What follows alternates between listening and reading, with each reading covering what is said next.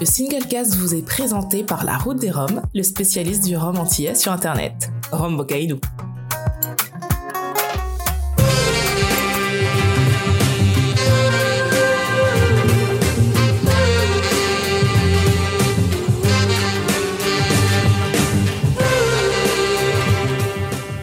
Et voilà, vous écoutez le Singlecast, l'émission qui parle de Rome sans gueule de bois. Et nous revoici après une énorme pause de bientôt 4 semaines, j'ai envie de dire.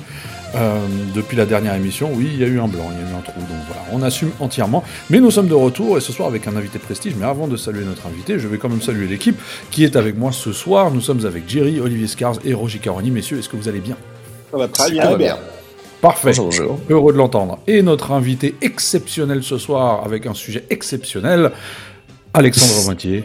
Bonsoir Alexandre. Comment vas-tu? Eh ben, euh, ça va bien. Merci pour l'exceptionnel. ça fait toujours ah, plaisir. écoute, euh, tu, vaux au moins ça. Le truc, c'est que j'ai pas trouvé d'autres mots. Donc, euh, exceptionnel me paraissait tout à fait ah, je préfère être un toi, comme ça, t'ouvrirais une bouteille exceptionnelle.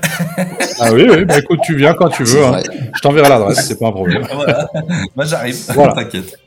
Donc, le printemps est de retour. On est dans la détente et la bonne ambiance. Et euh, c'est d'ailleurs exactement dans cette ambiance-là que je vais passer directement le mot à notre Roger National à nouveau, qui va nous dire les news de tout ce dernier mois ainsi que les semaines à venir.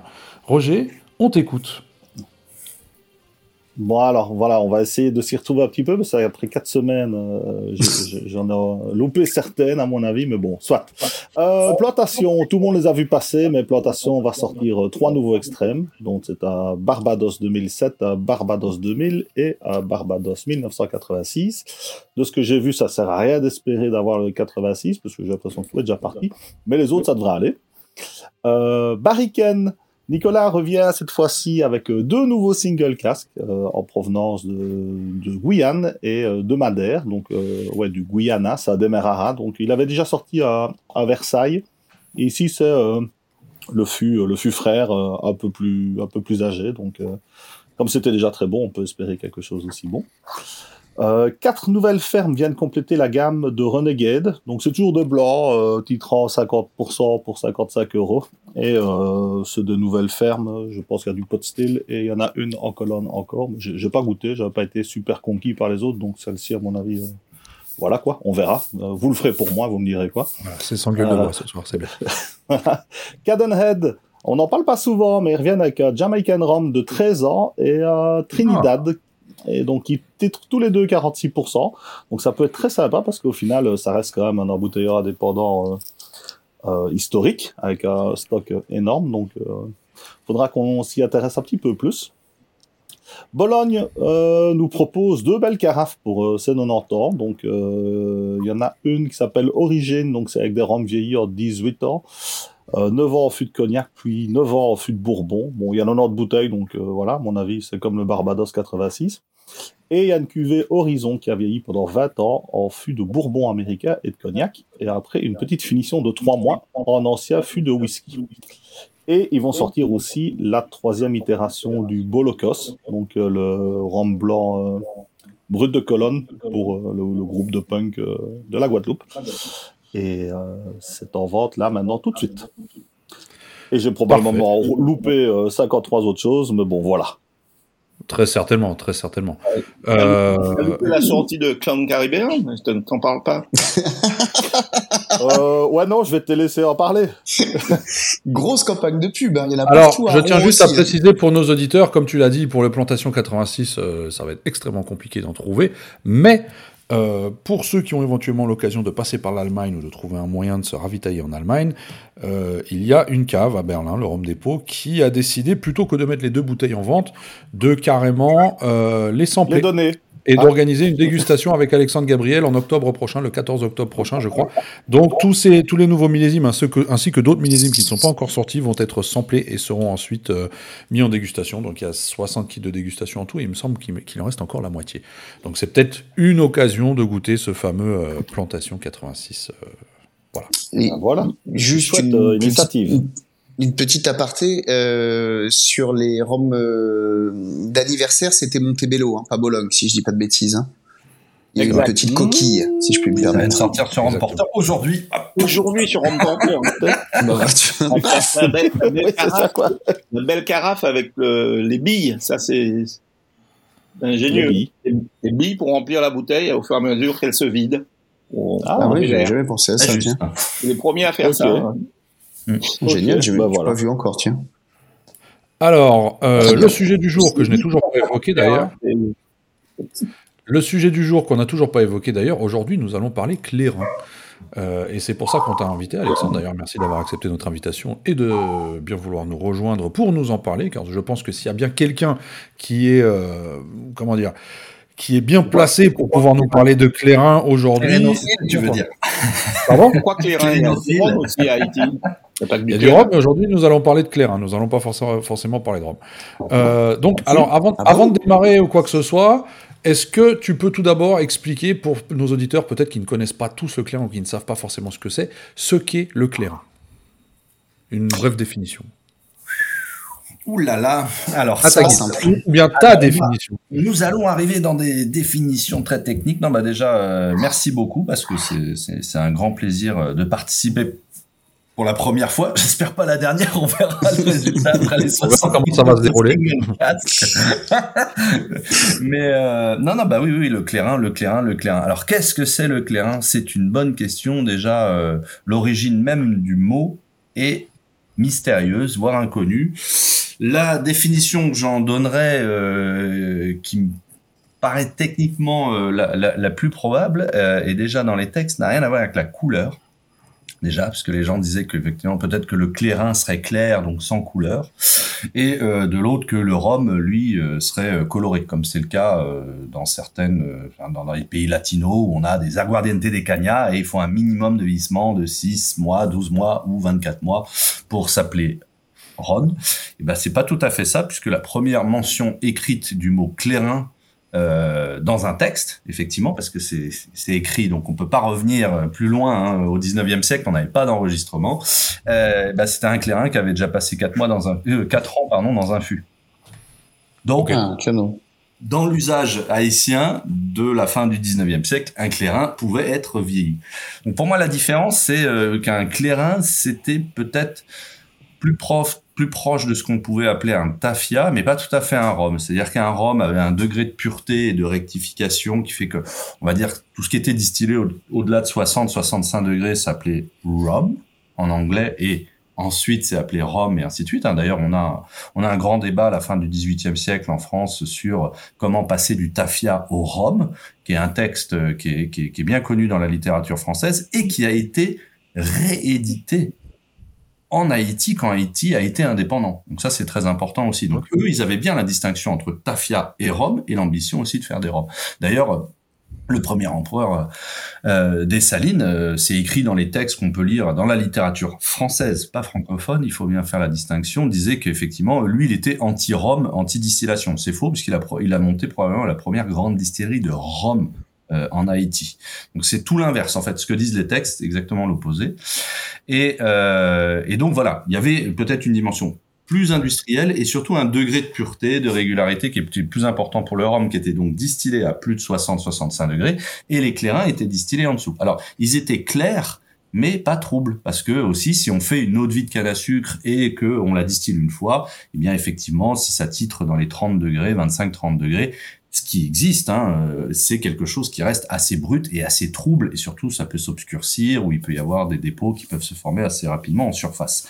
Donc le clairin, c'est un produit qui est euh, euh, qui était déjà à un certain niveau de degré de pureté, et dans la pratique haïtienne, on dit souvent clairin euh, 22, 22 ne faisant, euh, faisant référence à une ancienne échelle de mesure du degré d'alcool, qui est le degré quartier. 22 degrés quartier, ça représente à peu près euh, 57-58 degrés. En fait, c'est une échelle qui est imparfaite, qui a été utilisée, inventée en France, comme le degré Baumé ou le degré Gay-Lussac. Et donc, ça titrait quelque part par là. Donc, l'objectif des clairins, voilà, c'est d'être dans les, euh, dans les 40 jusqu'à 50 et quelques degrés.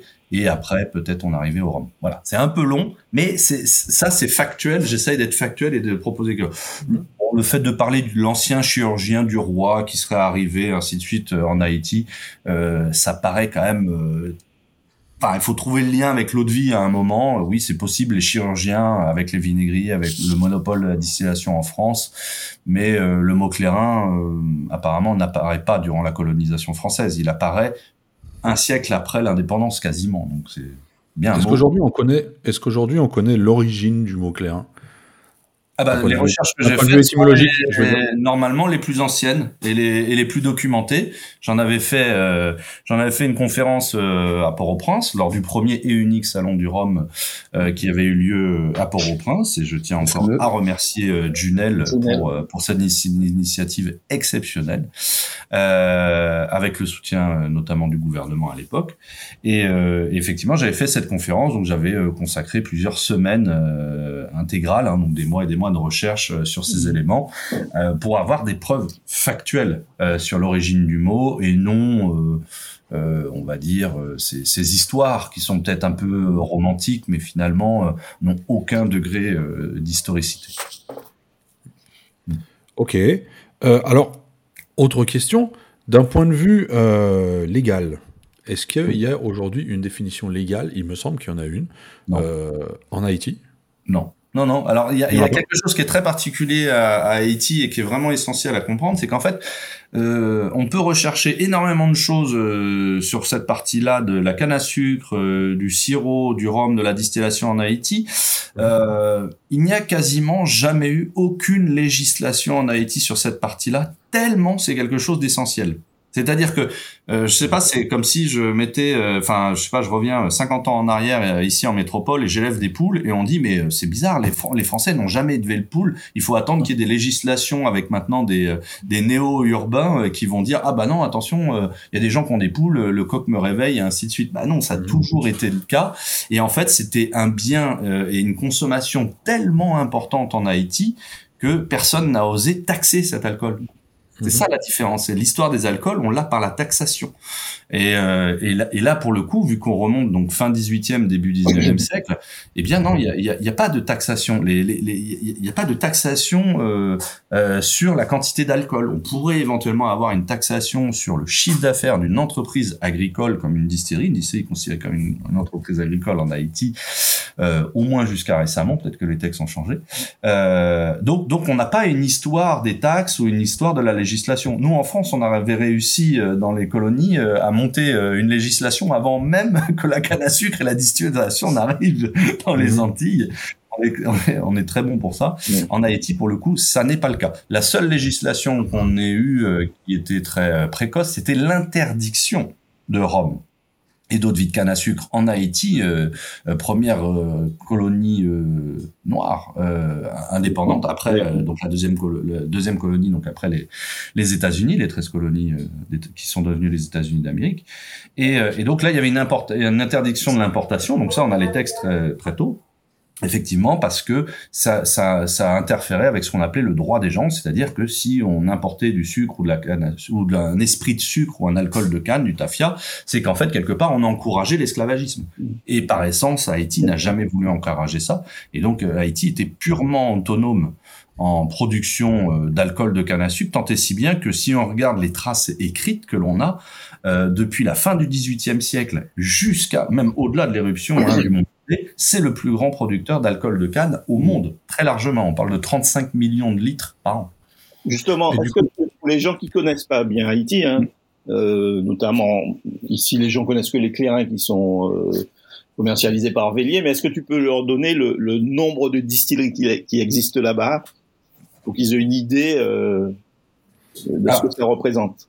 Ouais, ça c'est c'est ça qui est très intéressant. Alors, si on veut demander, euh, je sais pas, ici en métropole ou ailleurs, si on voudrait avoir le nombre de distilleries ou par exemple au Royaume-Uni, combien il y a de distilleries, on demande aux douanes. Donc maintenant, on n'a pas besoin de demander aux douanes. On va sur Internet et on a la liste parce qu'il faut euh, une licence de distillation, il faut une autorisation. C'est pas le cas en Haïti. Donc en fait, en Haïti, il y a des recensements qui ont été faits par euh, différentes régions et, euh, et des associations aussi euh, étrangères, ainsi de suite. Hein. Et donc, on parle de 350 à 550 euh, guildives, hein, puisque c'est comme ça qu'on désigne les petites unités de production.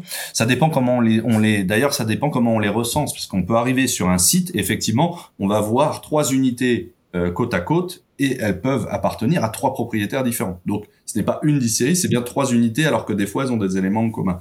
Donc c'est pour ça que les recensements peuvent peuvent changer euh, d'un village à l'autre hein, euh, techniquement parce qu'il y en a pas dans tous les villages mais en tout cas dès qu'on a de la canne à sucre ou du sirop il y en a.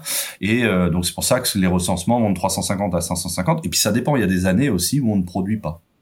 Dans certains Tout tu disais qu'il n'y avait pas de législation justement. Est-ce que du coup ça permet de faire ce qu'on veut? Bah, il y a, euh, et ça, euh, les gens euh, l'ont vu, moi j'en ai parlé un petit peu aussi dans le magazine, Reporter, évidemment, c'est effectivement, il y a aujourd'hui une proposition émanant du, du, du, gouvernement haïtien de clarifier voilà, la situation et de créer deux catégories en Haïti, qui soient d'un côté le rhum et de l'autre le clairin. Ah, il n'y a aucun accord hein, à l'heure actuelle. Euh, mais euh, mais voilà. En tout cas, la, la, question a été posée. Et il faut créer une définition des alcools de canne en Haïti. Il y a deux mots qui sont très utilisés. Il y a le rhum, essentiellement pour Barbancourt, et le clairin euh, pour tous les autres. Alors ça peut être des toutes petites unités de production comme des très grandes. Hein. Il y en avait la deuxième plus grande distillerie de, de rhum de pur jus de canne au monde, hein, quand même, hein, dans le nord d'Haïti, à un moment. Euh, qui est classé dans, dans les terrains, Nazon, euh, que j'ai cité bah, dans, dans, mon livre, hein, sorti il n'y a pas très longtemps, 151 Rome. Je l'ai mis enfin, c'est pas tout à fait commercialisé ni rien, mais bon, il y a des bouteilles qui existent, donc euh, ça fait longtemps que je les connais. Et voilà, je voulais raconter un petit peu cette histoire-là. Euh, après, et, après la stabilité du... On essaye, on essaye, voilà. Là, en tout cas, on a posé le débat et je pense que c'est intéressant. C'est comme se poser un peu la question de manière très éloignée de la différence entre une cachaça et un rhum brésilien, puisqu'il y en a une qui a été faite, puisque la, cachaça et le rhum brésilien, c'est bien aussi le degré de distillation et non seulement la matière première qui fait la différence. Donc euh, voilà, on peut distiller la cachaça jusqu'à euh, 55 d'alcool, et au-delà, on serait un rhum, et en dessous, on serait une aguardiente des cagnas. Donc oui, il y a bien un degré de pureté, euh, voilà. Donc il y a bien une eau de vie de canne d'un côté et euh, un rhum de l'autre. Alors c'est intéressant que tu fasses le rapprochement avec la cachaça, euh, la cachaça étant bien évidemment euh, une, dénomination protégée, est-ce que le clairin est amené à, le devenir également? Bah, il y a. Alors. Ah, là, vous me titillez. Euh, on, est là pour ça en même temps. Il y a une volonté, non, mais il y a une volonté de le définir d'un point de vue haïtien, et je pense que c'est normal que la définition se fasse par les Haïtiens eux-mêmes dans la compréhension du phénomène mondial du rhum aussi. Et donc, qu'est-ce qui ferait qu'un rhum soit un rhum haïtien donc, par rapport à d'autres types de rhum Et qu'est-ce qui ferait que ce serait un clairin de l'autre côté Et effectivement, donc il y a cette proposition haïtienne qui est intéressante. De l'autre, il y a eu une sentinelle euh, qui a été montée par Slow Food, très probablement d'ailleurs, euh, enfin très probablement pour rester euh, journalistiquement correct, euh, sponsorisé par Vélier, euh, dont la définition a même choqué les Haïtiens pour euh, mettre les pieds dans le plat, puisqu'elle ne correspondait pas à une... Bah, en fait, quand moi je leur ai envoyé le texte aux Haïtiens, parce que j'ai dit quand même, je connais pas mal de producteurs et je suis quand même en, en, contact régulier quasiment avec une dizaine de producteurs en Haïti. Je leur ai envoyé, il y en a, et aucun, enfin ils m'ont tous dit, ça vient d'où ça? Bah, je dis c'est slow food, c'est la référence mondiale de la protection des savoir-faire traditionnels et ainsi de suite, et qui est extrêmement respectable euh, sur, euh, sur, sur sa démarche et ainsi de suite. Et je dis c'est vrai que la définition elle-même ne correspond à aucune unité de production en Haïti. C'est Star Wars ou euh, un peu les tiki, vous voyez, vous prenez l'univers euh, euh, caribéen et vous mettez, euh, vous mettez des, des, des moailles polynésiens, enfin vous mélangez tout et à la fin ça, donnait un truc. Non, ça, cette définition originelle qu'il y a eu sur la sentinelle slow food n'existe pas. Donc c'est quelque chose qui a été fantasmé et c'est pour ça aussi que les les, les, les, les, comment dire les Haïtiens ont dit bah non on va se définir nous-mêmes, on va pas se faire définir par l'étranger. Ça, ça les a. C'est plutôt une bonne idée. Ça. ça. Après, la situation est tellement peu... Oui, la situation est tellement instable sur l'île hein, depuis quand même très longtemps. Est-ce que c'est le genre de choses qui se fera un jour, in fine? Parce qu'il y a quand même des choses, à mon avis, hein, bien plus graves pour le moment qu'ils doivent gérer. Donc, est-ce qu'il y, est qu'il y, a vraiment quelque chose qui va dans ce sens ou pas? Parce qu'on entend quand même rarement que, que tout va bien. Non, quoi, non, non, ça avance. Hein, son, son, ça avance euh, presque, je dirais pas toutes les semaines, mais en tout cas tous les mois. Euh, ça, c'est sûr. Euh, moi, je suis en contact, alors quasiment toutes les semaines avec Haïti, parce parce que oui, je travaille. Hein. Moi, mon activité, c'est aussi euh, une activité de conseil. Et donc, ça fait depuis 2014 Hein, que, je, que je travaille avec différentes distilleries en Haïti. Et euh, oui, il y a des crises, mais en fait, euh, enfin. si on veut faire un parallèle, euh, on, a aussi des producteurs qui sont toujours actifs aujourd'hui en Ukraine c'est pas parce qu'il y a des crises ou des guerres ou des cataclysmes que l'activité mm. c'est que l'activité s'arrête. Sauf que là, l'Ukraine, ça fait deux mois, euh, deux, trois mois, et Haïti, ça fait quand même non, quelques années. Y en a mais si t'as très grand pays, si t'as 500 unités de production, tu vas jamais, tu n'arriveras à arrêter les 500 unités de production. Même une ah bombe nucléaire ne pourrait pas arrêter les unités de production. Non, non, les arrêter, non, la, production ne va pas s'arrêter. Et, le gouvernement a pris ça à cœur parce qu'effectivement, le rhum est aussi, alors ça, c'est clair dans beaucoup de pays, le rhum surtout Barbancourt, c'est ce qui est vendu à euh, dans tous les aéroports, les duty free. Hein. On prend ces valises avec cinq bouteilles, c'est ce qu'on a le droit. Aux États-Unis, il y a un quota.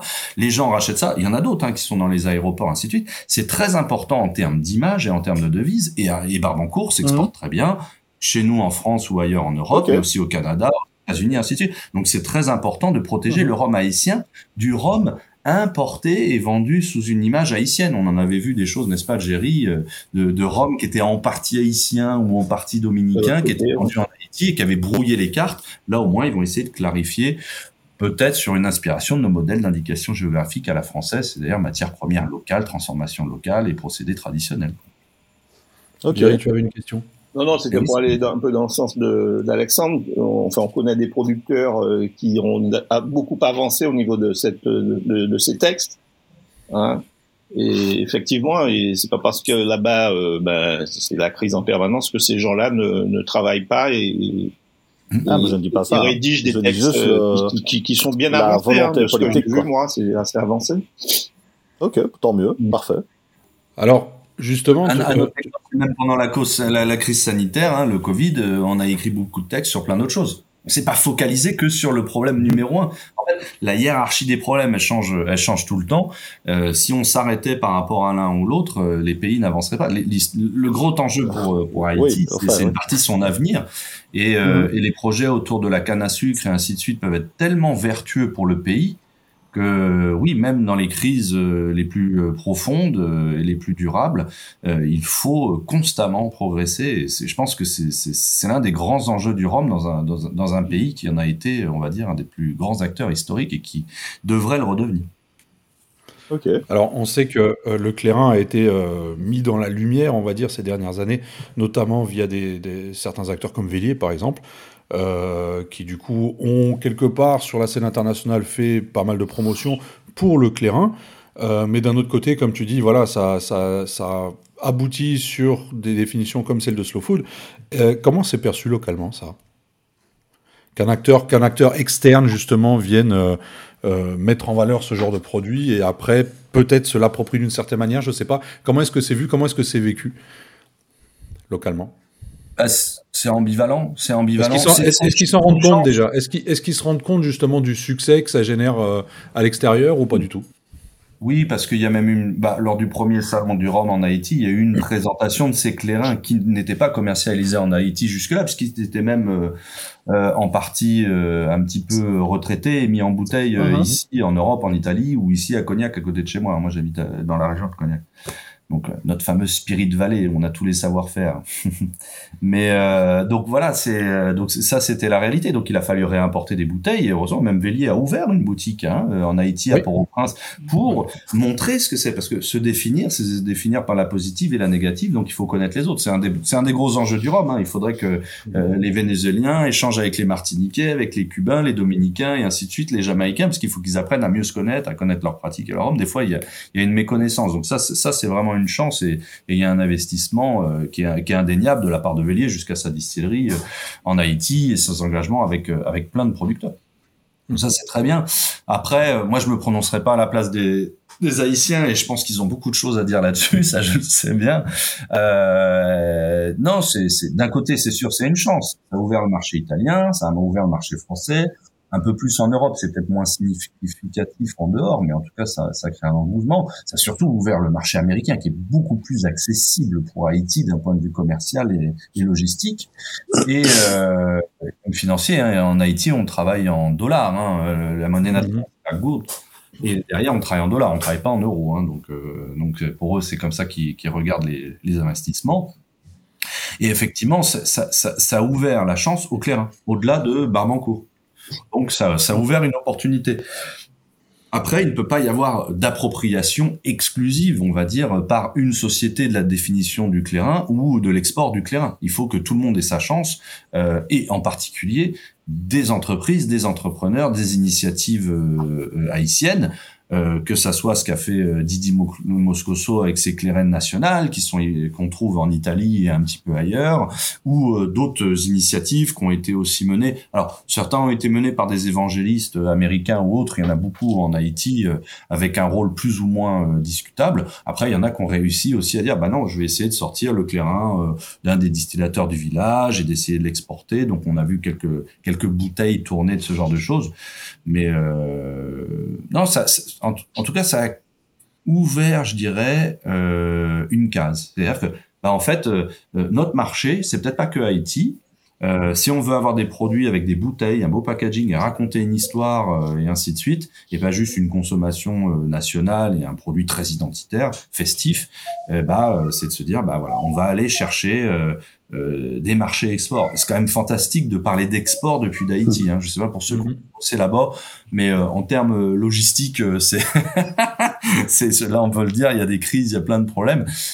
exporter des produits haïtiens par des entreprises haïtiennes, c'est une transformation en Haïti, même un conditionnement des fois en Haïti des produits. c'est c'est assez extraordinaire.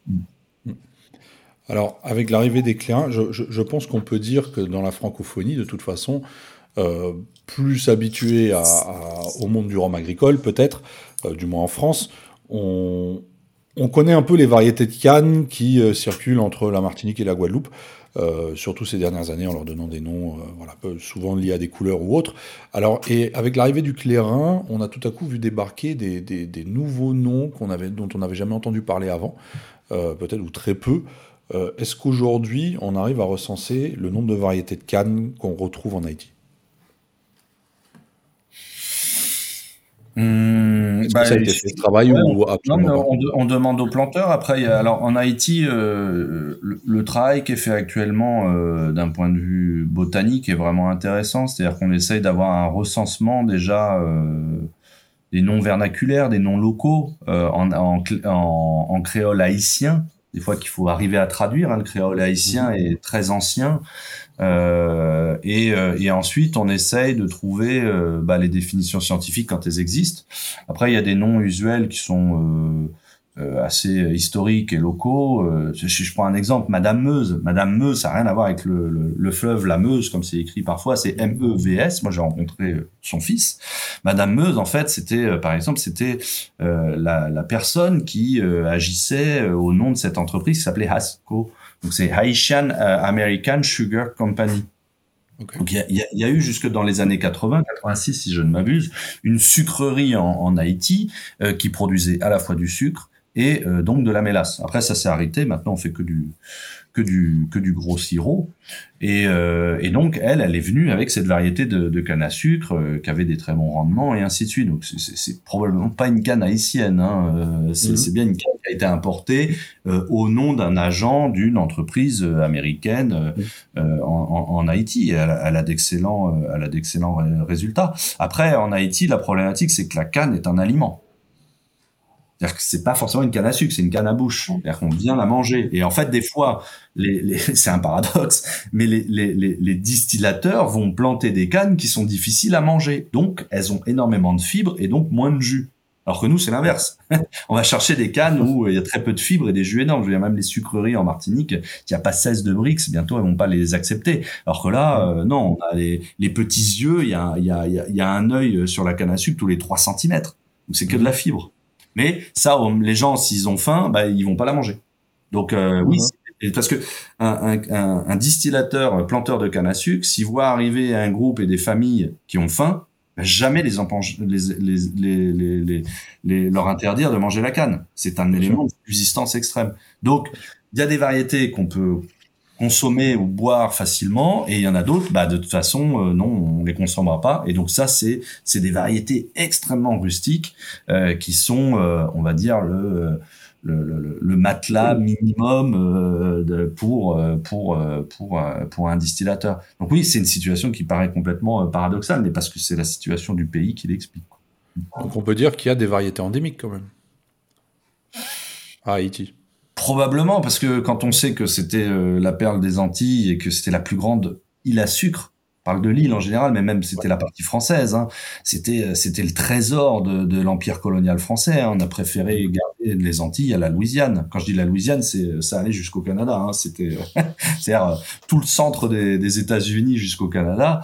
Euh, bon bah on a préféré garder ces îles qui étaient extrêmement rentables, extrêmement fertiles. Et derrière, bah effectivement, quand il n'y a pas eu les débouchés du sucre, bah, les gens savaient le faire. Donc, ils ont produit des quantités de canne à sucre énormes. Je pense pas qu'ils aient interdit ou pas essayer d'hybrider ou de créer des variétés locales ou ainsi de suite, euh, ou que ça ne soit pas arrivé peut-être même spontanément à l'époque. Quand on voit l'histoire, elle est tellement ancienne.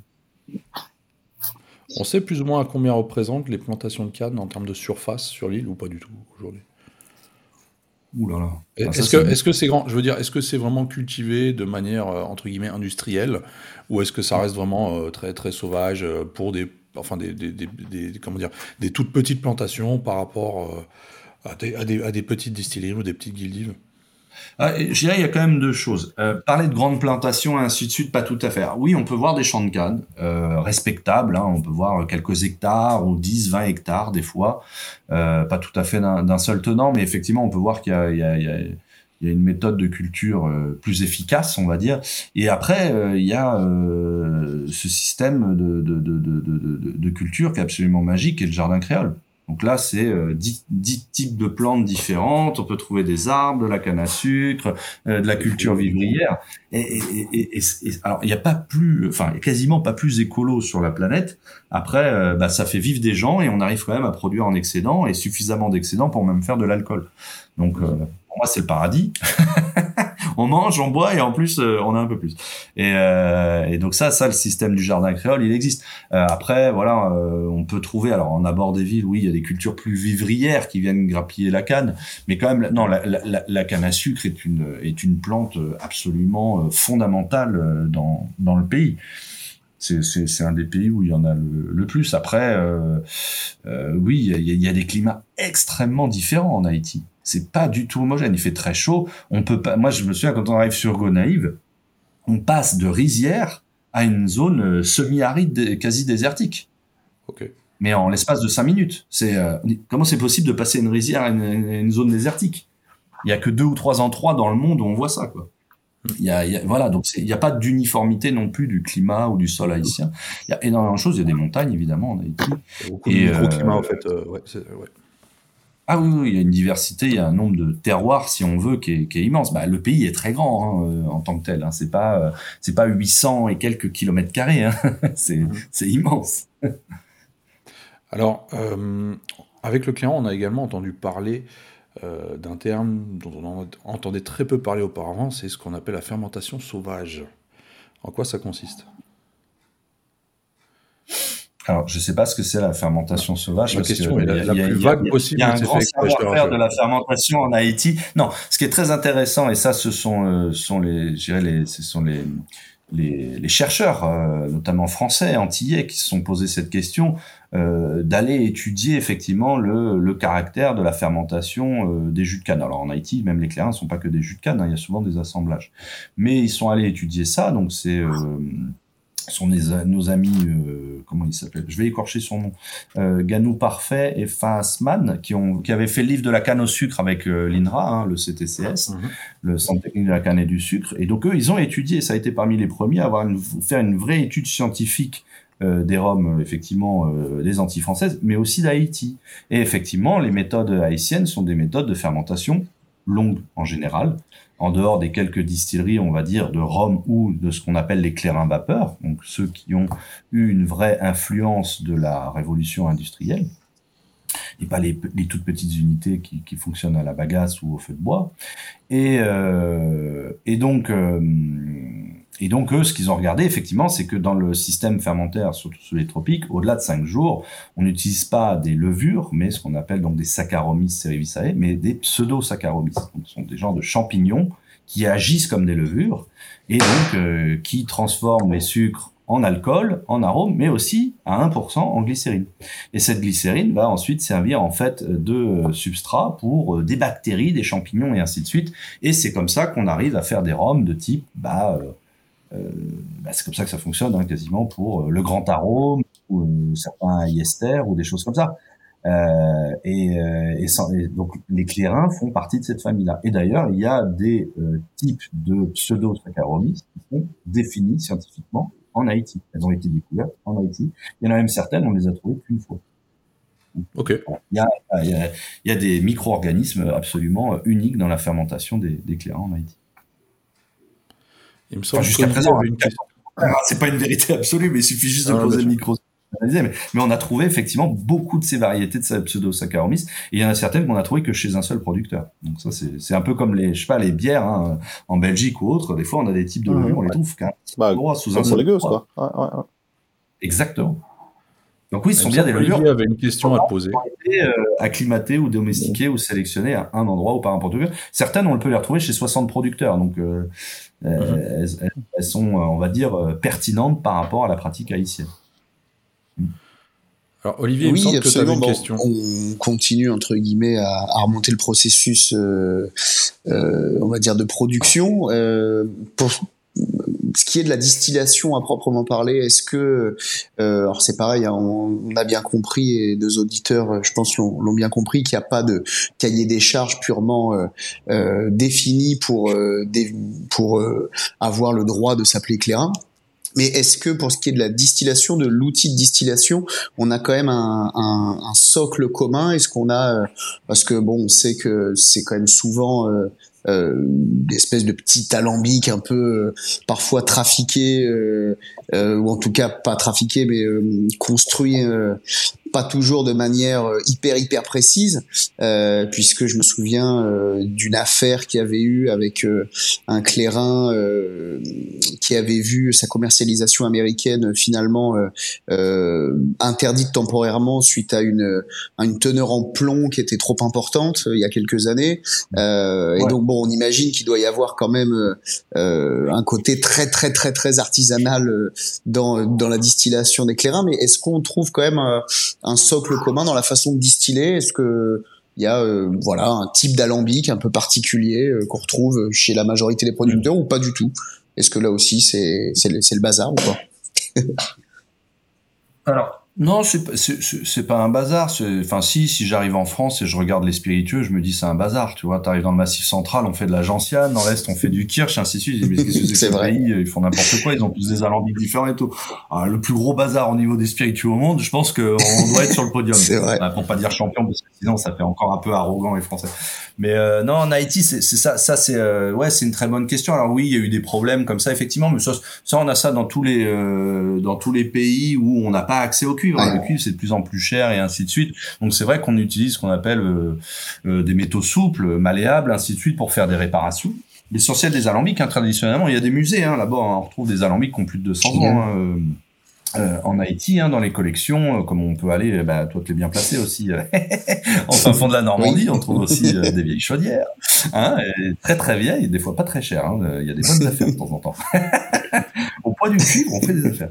Euh, non, donc en Haïti, il y en a, et donc non, mais il y, a, une chaudronnerie. Il y, a, eu un impact de la chaudronnerie. C'est quand même une ancienne mm. colonie française qui derrière a été quand même largement, euh, on va dire, quasiment, enfin, euh, euh, si ce n'est euh, dragué, mais vraiment avec des liens très forts aussi avec nos amis britanniques, un peu les Américains, un peu les Allemands et ainsi de suite. Donc il y, a eu hein, quand même des, un étalon au niveau de la chaudronnerie au 19e siècle qui a été fait.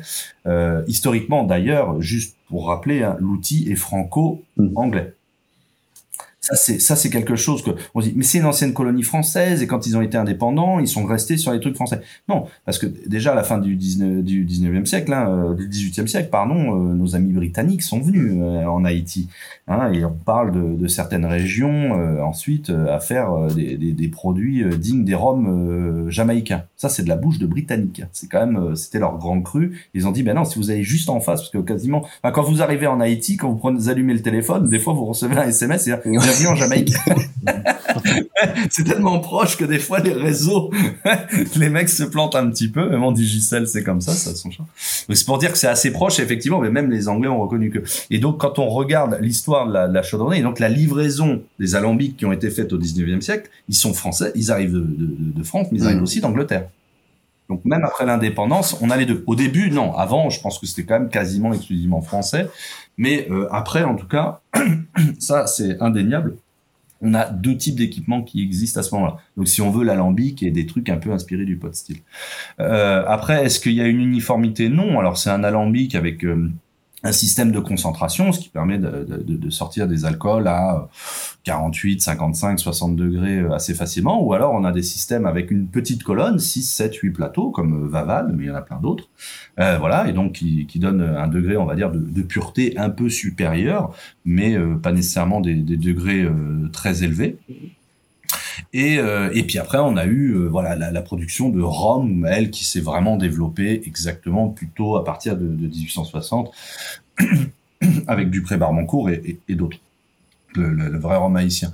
Mais euh, non, l'outil il est très divers. Après, ce qui est, ce qui est absolument fascinant, bah, quand on regarde euh, ce, ce livre dont j'ai parlé de, du, du, tafia au rhum, hein, qui était l'ambition française, de dire mais et si on en faisait un vrai alcool marchand euh, qui allait rapporter des, des, devises à la couronne ou autre, c'est qu'en fait, je me souviens à, Port-au-Prince quand j'avais rencontré euh, Faubert Casimir, euh, en fait, euh, je lui ai donné la taille de chacun de ses équipements. Je n'ai jamais vu de photo de sa distillerie, mais elle est telle qu'elle est dans ce livre. C'est-à-dire la taille, les volumes en gallons de chaque équipement correspondent exactement à la description d'une distillerie, on va dire, moderne à la fin du XVIIIe siècle. C'est fascinant. Donc on a bien une photo de, du rhum, on va dire presque pré-révolutionnaire, et jusqu'à euh, des colonnes de distillation. Voilà, euh, chez Nazon, ce sont des colonnes. Alors, ils ont commencé avec un alambic type armagnaquais d'or, et, euh, et après ils sont passés avec des colonnes de distillation qui viennent de l'île d'Oléron. Okay.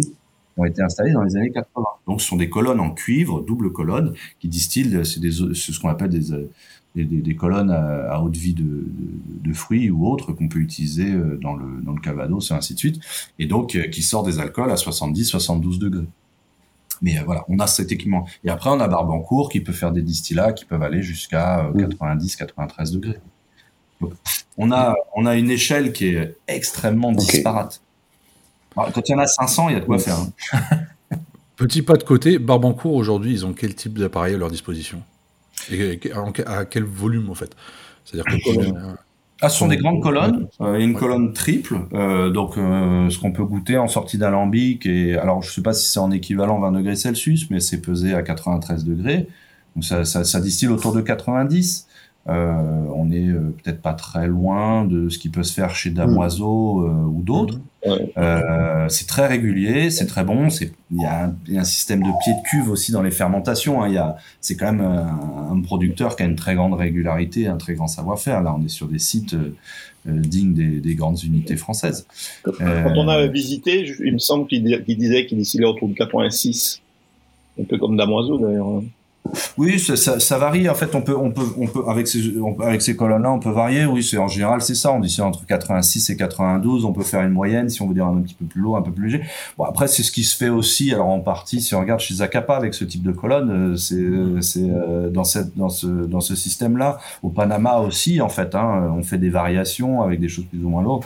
Bon, c'est, c'est pas aussi euh, puissant et riche, mais euh, je sais que oui, Barbancourt, un moment à évoquer éventuellement de reprendre la, la distillation en alambic euh, type charentais repasse. En tout cas, je pense qu'ils vont aussi aller vers euh, des systèmes de distillation, on va dire, un peu plus traditionnels. Je pense que c'est ça qui avait été évoqué.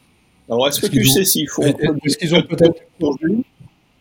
Hum est-ce que tu sais s'ils font que du pur jus ou un peu de mélasse? On avait un grand débat. Ah, alors, lors d'une de mes deux visites chez Barbancourt, t'étais là, Jerry, donc tu sais aussi bien que moi qu'à un moment, ils ont évoqué le sirop.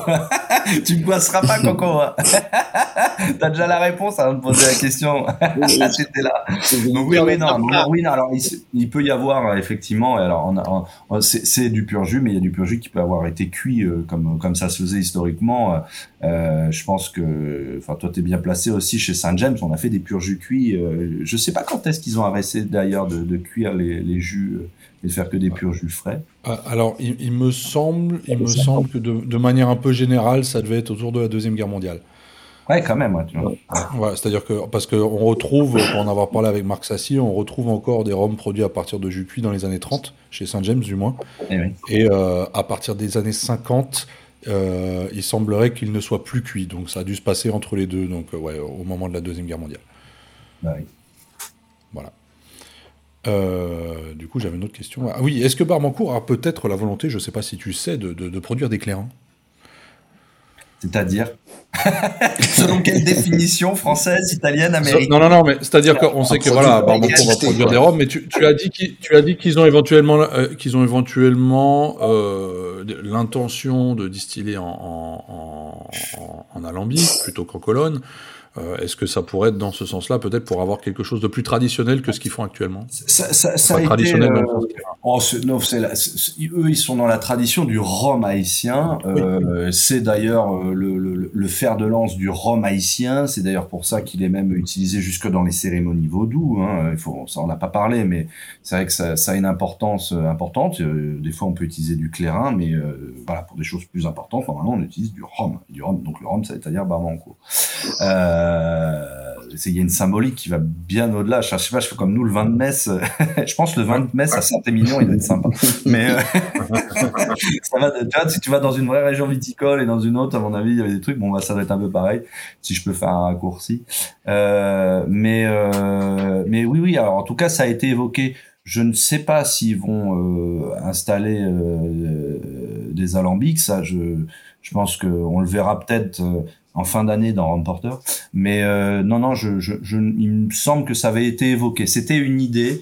Euh, on sait que évidemment Dupré d'Arbancourt a, a, euh, a pratiqué euh, ce système-là. Jusqu'à quand, je ne sais pas. Après, euh, oui, ils feront probablement d'un côté euh, les roms que l'on connaît aujourd'hui et des choses, voilà, avec avec le système qu'ils ont, effectivement, ils peuvent produire des roms qui seraient assez proches hein, de, de ce que l'on fait chez nous, euh, dans indication géographique ou, ou AOC.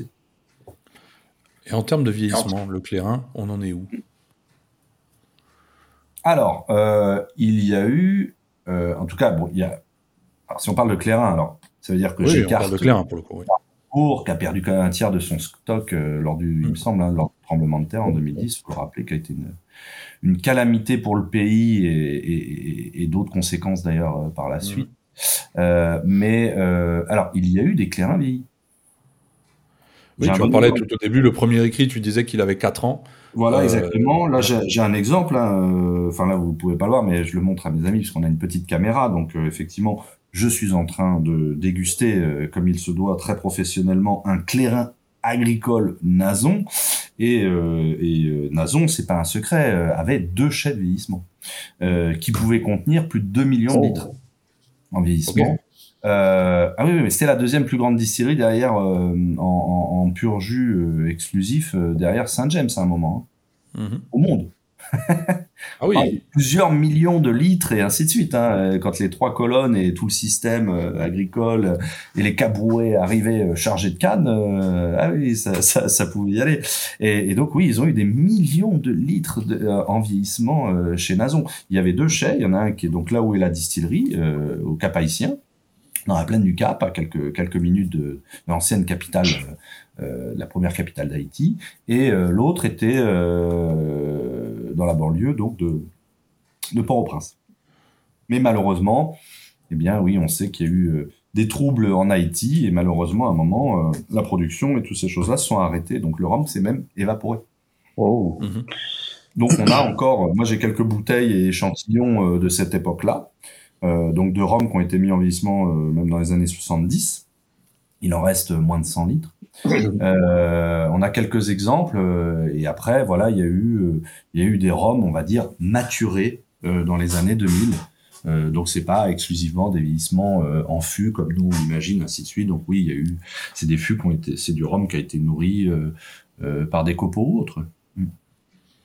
Parce que du coup, on a l'impression, enfin, on a l'impression, c'est peut-être mal, mal, interprété, mais euh, quand on voit, euh, pour reprendre, l'exemple de Vélier qui revient avec ses clairins anciens, dont vieilli dans des fûts de Caroni ou autres. ça fait un peu comme si le clairin n'existait qu'en blanc, comme tu disais en début d'émission, chose qui n'est pas le cas, et qu'on va essayer de créer un produit qui n'existe pas. Pourquoi? Parce que d'un autre côté, on ne sait pas si ça existe ou pas, ou très peu, et on n'en voit pas surtout. C'est-à-dire que tous les clairins disponibles sur le marché européen aujourd'hui euh, sont soit de blanc, soit de vieillis par Vélier. Ouais, ou chez euh, avec Didi, euh, il y a eu clairement voilà, voilà, il y, a, des petites expériences, mais ça c'est souvent fait avec des copeaux, peut-être pas des, des Non, après ce qu'il faut se enfin faut juste se resituer, même même chez nous, hein, ici en métropole, hein, il, y a, il y a quelques décennies, il y avait un tonnelier dans chaque village.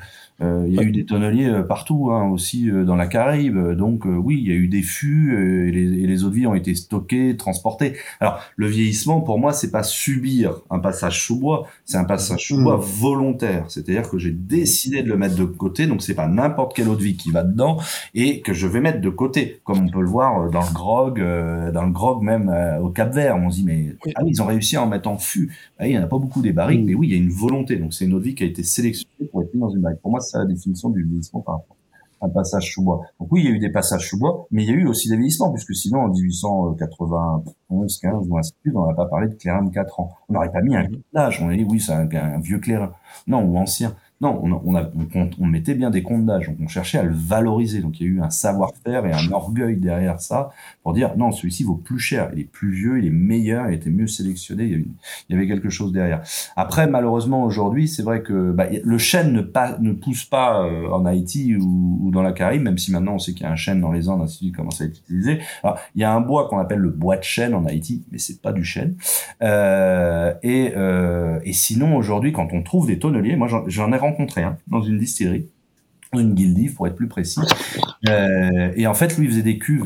Et les cuves, pour stocker le, le, le distillat, le, le, clairin, en fait, elles sont en manguier. J'étais là, c'est la première fois que je voyais un tonnelier qui travaille que en manguier, à l'ancienne, ainsi de suite. C'est absolument fascinant. Euh, c'est une toute petite cuve, hein, mais euh, à l'échelle des, des, des, des guildives, de leur capacité de production. Euh, parce que sinon tout est stocké hein, dans, des, dans des drooms, hein, ces barils bleus en plastique, mhm. hein, qui, sont, qui sont une unité euh, internationale, comme on a le container. Et euh, donc oui, il y a encore des tonneliers, mais ils, réparent des cuves. C'est des tonneliers de cuverie, parce que les tonneliers, il y en a plein. Il y a des tonneliers de tonneaux, il y a des tonneliers de marine et ces choses-là. Bah là, c'est de la tonnellerie juste pour faire de la cuverie, c'est-à-dire du, du, la capacité de stockage. Très bien. Alors, cette émission arrive déjà tout doucement vers sa fin. Oui, Olivier, dernière question, et puis on va passer à l'actualité de notre invité. Mais vas-y. Petite question, Alexandre, euh, puisqu'on faisait un peu la, la cartographie euh, Rome-Clérin, euh, on n'a pas parlé de Vieux Labbé, euh, qui, qui revient un peu sur le devant de la scène entre guillemets euh, chez nous en Europe avec une encore une fois euh, une, une sélection embouteillée par Vélier, puisqu'on en parle beaucoup dans cette émission, donc voilà, ça m'y fait penser. Est-ce que tu peux nous rappeler un peu euh, qui est cette cette distillerie? Il me semble que moi je connais très mal, mais il me semble que c'est quelqu'un de la famille de il y a pas de, distillerie, de Barbeaucourt qui avait des fûts, hein, c'est ça? Mm. Mm.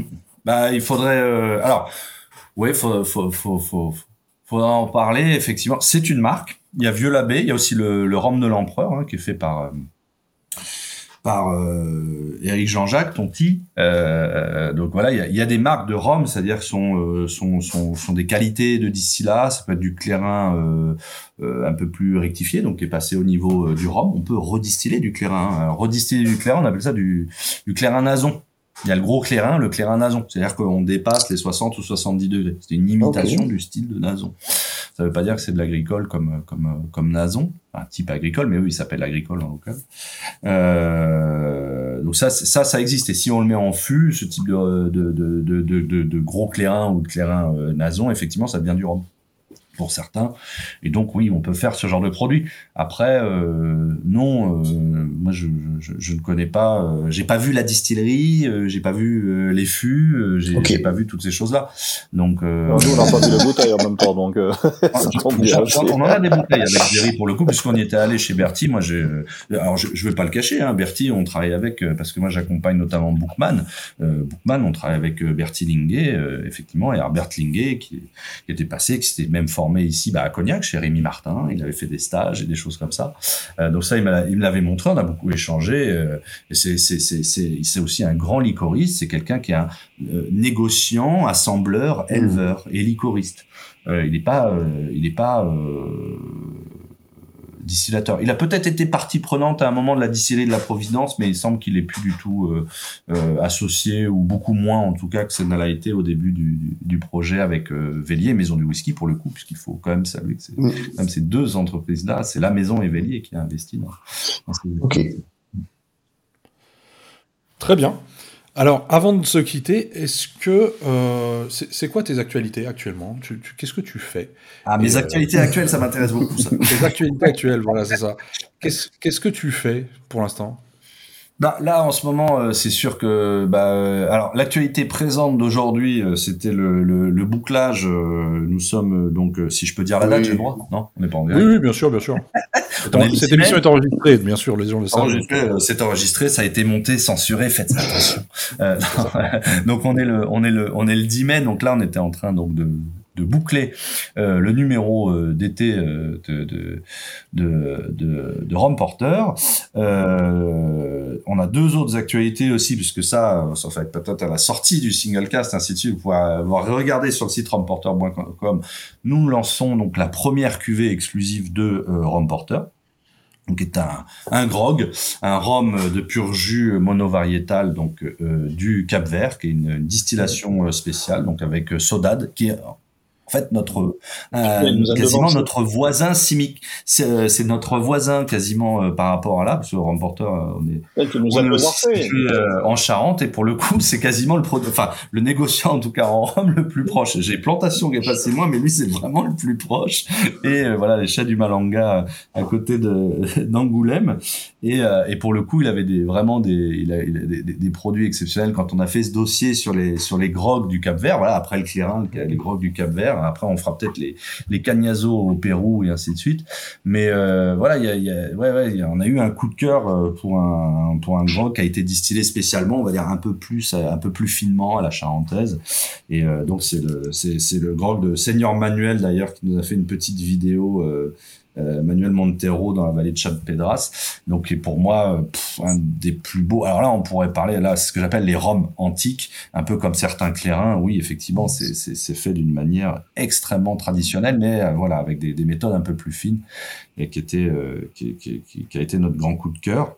Donc voilà on s'est dit bah tiens on va tenter l'aventure de faire une cuvée remporteur. Vous le savez bien vous avez fait les cuvées confréries du rhum chers amis donc vous avez ouvert la voie. Bon, on voulait le faire avec lui avec Jonathan on, on lui a tu nous as devancé. Ah mais vous, l'avez décidé de le mettre dans un fût. Pardon. Et euh, bon, ça sera coupé euh, ou pas. Et euh, non, non. j'ai vu, j'ai vu. Non, il y en a deux des fûts. Il y a pas que vous. Non, il en a, il en a des fûts en vieillissement et puis il refait des, des affinages ici aussi. Il fait un très beau travail. Et euh, donc l'autre activité, bah, ça a été la la sortie euh, de la troisième édition après 101 et 120 Roms, euh, dont, dont, dont, dont c'était déjà vendu plus de 30 000 exemplaires euh, en langue française, donc de 151 Roms euh, donc il y en a certains qui ont été euh, retirés, d'autres qui ont été ajoutés, d'autres mis à jour, d'autres complétés, et ainsi de suite. Donc 151 roms, où effectivement on peut retrouver déjà deux grogs, mais aussi euh, plusieurs clairins pour le coup, dont le, le clairin que je bois, le clairin Nazon, dont il n'existe que quelques bouteilles. Eh bien cette fois-ci j'ai dit bah non, j'aurais presque. Alors c'est c'est pour pour la petite info, c'est parce que j'avais écrit 101 rhum que j'avais été accepté dans la distillerie Nazon ce qu'ils ont dit, ah. quelqu'un qui connaît le rhum, hein, alors que d'autres personnes, dont je ne citerai pas le nom, avaient dit qu'ils avaient vu la distillerie et qu'ils faisaient de la cachaça industrielle. c'est dans le premier, c'est la première interview de Ron Porter, vous saurez qui c'est. Euh, ben, j'avais jamais mis les pieds physiquement à l'intérieur et donc j'ai pu faire un tour euh, complet grâce à ce livre. Et, euh, et finalement, bon bah c'était plus que légitime enfin de dire bah voilà, on va mettre une vraie bouteille, une vraie étiquette et on va en parler. Moi, elle t'a pas envoyé une bouteille pour moi ah, T'as pas reçu le mail, Jerry Non, à chaque fois, elle m'envoie deux bouteilles. Jerry, tu régleras tes comptes, tu régleras tes outils privés en dehors de cette émission. Par contre, Jerry, j'avoue, je t'ai gardé ton t-shirt. Le, le, le- Distillerie La Rue, euh, usine à glace, j'ai les deux. Parce que je m'en sers, j'aime bien les mettre. Alors, 100, 101 rhum, 121 rhum, 151 rhum, où va-t-il s'arrêter On ne sait pas. 500 sirop. Euh, en tout cas, le 151 rhum est déjà disponible. Euh, il me semble, le, le Ah tome oui, 3. le- largement, il est partout dans Oui, toutes voilà, les bonnes librairies et, et bientôt, je l'espère, dans tous les, chez tous les bons euh, cavistes euh, lorsque mon éditeur euh, refera le lien, puisqu'historiquement, il était aussi disponible chez tous les bons cavistes. Donc, évidemment, ça sera avec un grand plaisir de faire des dégustations chez les libraires et puis de parler encore plus que ce soir dans ce podcast chez les cavistes. Alors, euh, tu parlais de Sodad tout à l'heure. Sodad sera présent au Bordeaux Rhum Festival. Euh, il me semble avoir compris que tu y serais aussi. Oui, oui, oui. Alors, je pourrais pas être là euh, tout le festival parce qu'en fait, on a une fête euh, chez nous au village qui est absolument monumentale. Euh, on reçoit euh, 37 artistes de quasiment une dizaine de pays et ça arrive normalement nous sur notre communauté de communes, mais ça arrive dans notre village une fois tous les 15 ans. Euh, donc, je suis totalement env- en- envahi. Il y a 15 000 personnes dans un village de 300 habitants. hein. Vous imaginez. Et, et donc les gens viennent chez moi littéralement parce qu'il y a une partie euh, euh, de, de, de, de, de, la maison qui est euh, envahie par des artistes. Voilà, les artistes Envahissent les maisons, les rues et tous ces trucs-là. Donc faut un peu que je sois à la maison et ben, je peux pas laisser ma femme toute seule avec ma fille pendant tout le, pendant le printemps. Mais donc je ferai quand même évidemment une exception pour le Bordeaux Festival et donc je viendrai euh, une partie du, du samedi, euh, voilà, pour euh, bah, pour évidemment euh, présenter Ramporter, qui est euh, partenaire historique du salon depuis le début. Évidemment, nous sommes là pour soutenir toutes ces initiatives. Le magazine de la culture rhum, aussi peut-être pour vous faire goûter cette petite cuvée de rhum soda de- avec euh, avec Ramporter, euh, voilà. Et, euh, et ben si vous le voulez bien, avec une, une petite masterclass. Bah oui. Voilà, dont on en doit encore discuter. euh, voilà, de... Mais qu'est-ce qu'il va nous raconter encore de plus, monsieur Qu'est- Qu'est-ce qu'il a encore à raconter Mais il ne s'arrête donc jamais. Voilà. Et je pense que bah, pour ceux qui ont l'occasion d'avoir euh, d'avoir acheté ton livre, ils pourront, ils auront peut-être l'occasion de se le faire dédica- dédicacer sur place. Ah bah les dédicaces, oui, c'est sûr. Après, euh, j'espère. Alors cette année, ça va être un peu compliqué, mais l'an prochain, j'ai- j'aimerais bien pouvoir faire cette année, sur les, sur les roms africains, parce qu'il commence à y en avoir un paquet et des trucs vraiment Ah. sympas. Mais bon, j'en ai mis quelques-uns dans le bouquin, mais alors certains que j'ai pas pu mettre parce qu'en fait les bouteilles ne sont pas arrivées parce que quand on boucle le livre, bah il faut boucler quelques mois à l'avance. Et donc bah, les 151, euh, oui, c'est 151 roms que j'aime bien. Mais en fait, il y aurait pu y avoir encore plus d'Africains. Et pourtant, j'en ai mis un paquet. Hein. J'en ai mis. Alors je pense qu'on te réinvitera sur une autre, sur une autre émission justement pour nous 201. parler des Roms africains. Ça sera certainement très intéressant. Voilà. Les 201 Roms africains, voilà. Euh, en attendant, cette émission touche à sa fin. En tout cas, Alexandre, on te remercie d'avoir participé à cette émission.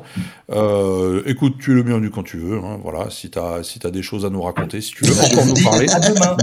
Ah. À demain. voilà. Et, euh, Continuez des bouteilles, les gars, parce que sinon on va se déshydrater là. Et sinon, on souhaite bientôt, euh, bien sûr, remercier nos auditeurs. N'hésitez surtout pas à partager cette émission après l'avoir écoutée, ou même avant, voilà, et d'écrire euh, dans les commentaires ce que vous en avez pensé, ou voire même nous donner des sujets pour des émissions futures, des sujets qui pourraient éventuellement vous intéresser. C'est toujours bien, surtout dans les périodes où on peut être un peu en manque de, en manque d'inspiration parfois. Voilà. Euh, sur ce, mes amis, on se retrouve dans deux semaines. Et Alexandre, ben, on se verra au plus tard au Bordeaux Festival. À très très Salut. bientôt. À bientôt. À bientôt. Ciao, ciao. Ciao, Bye bye. merci.